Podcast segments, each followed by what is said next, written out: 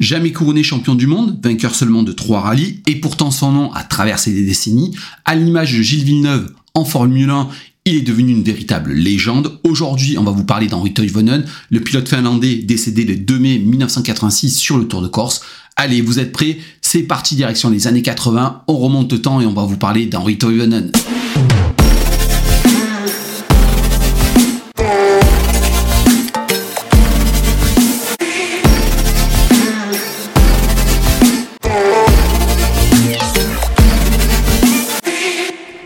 On replonge dans les années 80, plus précisément en 1986, en cette époque dorée où les succès de Peugeot et de la 205 Turbo 16 aidant, les images de rallye occupaient assidûment les écrans de télévision. Ces années où Yves Mourouzi, entouré de Jean Todd et Harry Vatanen, présentait le Trésor en direct de Monaco, un matin de janvier, un jour de succès du grand finlandais au rallye de Monte Carlo. C'était le 2 mai, ce jour-là, le 20h, c'était lui aussi ouvert sur des images de rallye, mais pas des images de course, encore moins de victoires, de joie ou d'embrassade.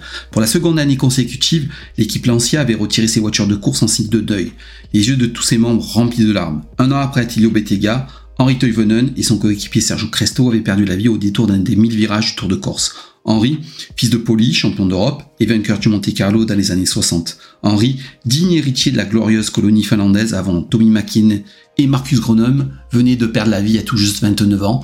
Il venait de rentrer dans la légende. Mais que cela avait été long depuis sa victoire au Rack Rally en 1980 sur une tableau sublime à seulement 24 ans. Et deux années seulement après avoir signé son premier contrat chez Citroën comme son père. La carrière d'Henri semblait tourner en rond, ne pas prendre la direction à laquelle semblait promise. Une seconde carrière chez Talbot, celle du titre mondial des constructeurs, puis deux années en compagnie de Walter Horl, puis de Vatanen au sein de l'équipe Opel. Enfin, une dernière en championnat d'Europe avec une Porsche 911. Cela nous menait à l'année 1985, l'année de son entrée dans la prestigieuse équipe Lancia. Mais tout ne fut pas simple au début. Une grosse sortie de route au rallye du Portugal alors qu'il alignait en scratch, un gros accident au rallye Costa Smeralda en championnat d'Europe, mais il y eut l'arrivée de cette fabuleuse Delta S4, succédant à la 037 qui avait fait son temps et un fabuleux succès encore au Rack Rally avec cette vraie groupe B dotée de 4 roues motrices et d'un turbo capable d'aller chercher les 205 Turbo 16 et autres Audi Quattro. 1986 pouvait enfin débuter pour Henri Toivonen. Alors il y eut ce Monte Carlo, cet accident en parcours de liaison, puis cette chevauchée fantastique, cette remontée qui n'avait d'égal que celle de Vatanen un an plus tôt ou celle de Darniche en 1979. Et cette victoire, la seconde consécutive, il y eut bien des rumeurs de tricherie, de changement de voiture qui m'infondaient même prouvé, n'aurait rien enlevé au festival de Toivonen, propulsé au rang de favori au titre mondial. Malheureusement pour Henri, il y eut la Suède, le Portugal et le Kenya qui lui rapportèrent aucun point. Puis il y eut la Corse, et cette 18e spéciale, celle de Corte Taverna, disputée sur de lourds nuages noirs. Au fil des 17 autres, Henri avait dicté sa loi à tous ses prétendants, emmenés par Bruno Sabi et sa 205 Turbo 16, auquel allait choir un bien triste succès. Effectivement, alors qu'Henri Toivonen précède Bruno Sabi de 2045 au classement général provisoire de l'épreuve, une sortie de route inexpliquée a eu lieu sur la petite route en descente peu avant le village de Castirla, à la sortie d'un virage à gauche non bordé d'un mur en pierre au bout d'une ligne droite. Sa voiture plonge tout droit dans un petit ravin de quelques mètres et est arrêtée par des arbres contre lesquels elle s'embrase instantanément, ne laissant aucune chance à l'équipage tué sur le coup. Depuis de nombreuses années, une stèle a été installée pour marquer le lieu de l'accident, fleurie à chaque année à la date anniversaire. Après réflexion, Harry, le frère d'Henri, émet l'hypothèse d'un blocage de l'accélérateur pour tenter d'expliquer à un endroit a priori sans danger cette sortie de route à grande vitesse.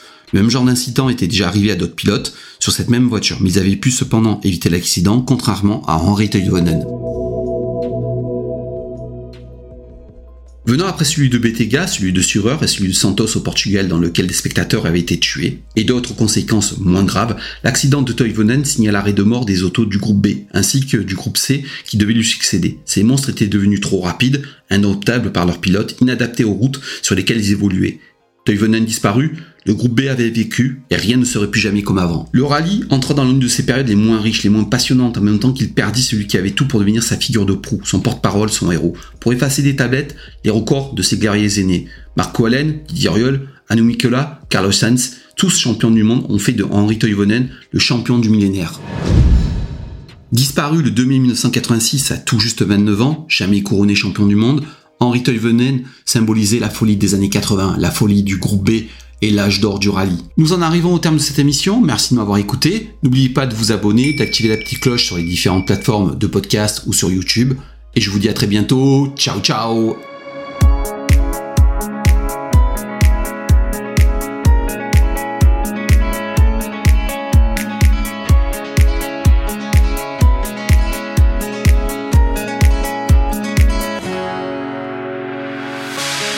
sun so brightly up in the summer sky. I shouted at the mountains, watch me shine and fly. But then cracked the thunder,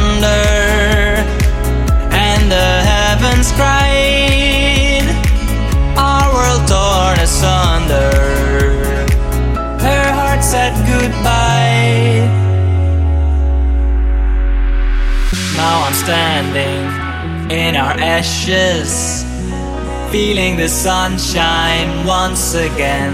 I move to the horizon, feeling the sunshine once again. Feeling the sunshine once again.